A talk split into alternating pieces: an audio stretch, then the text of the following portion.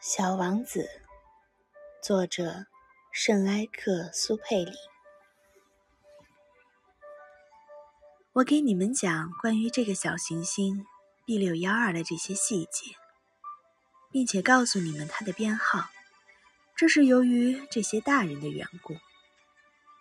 这些大人们就爱数字。当你对大人们讲起你的一个新朋友时，他们从来不向你提出实质性的问题，他们从来不讲他说话声音如何啊，他喜爱什么样的游戏呀，他是否收集蝴蝶标本呀。他们却问你，他多大年纪呀？兄弟几个呀？体重多少？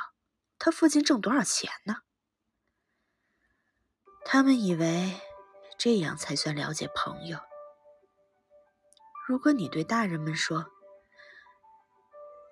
我看到一栋用玫瑰色的砖盖成的漂亮的房子，它的窗户上有天竺兰，屋顶上还有鸽子。”他们怎么也想象不出这种房子有多么好。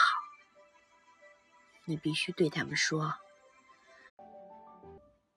我看见了一栋价值十万法郎的房子。”那么，他们就会惊叫道：“多么漂亮的房子啊！”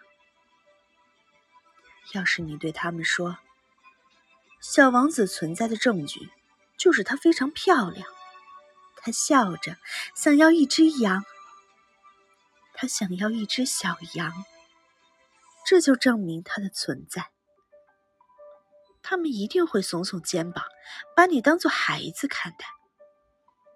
但是，如果你对他们说，小王子来自的星球就是小行星 B 六幺二，那么他们就会十分信服，他们就不会提出一大堆问题来和你纠缠。他们就是这样的。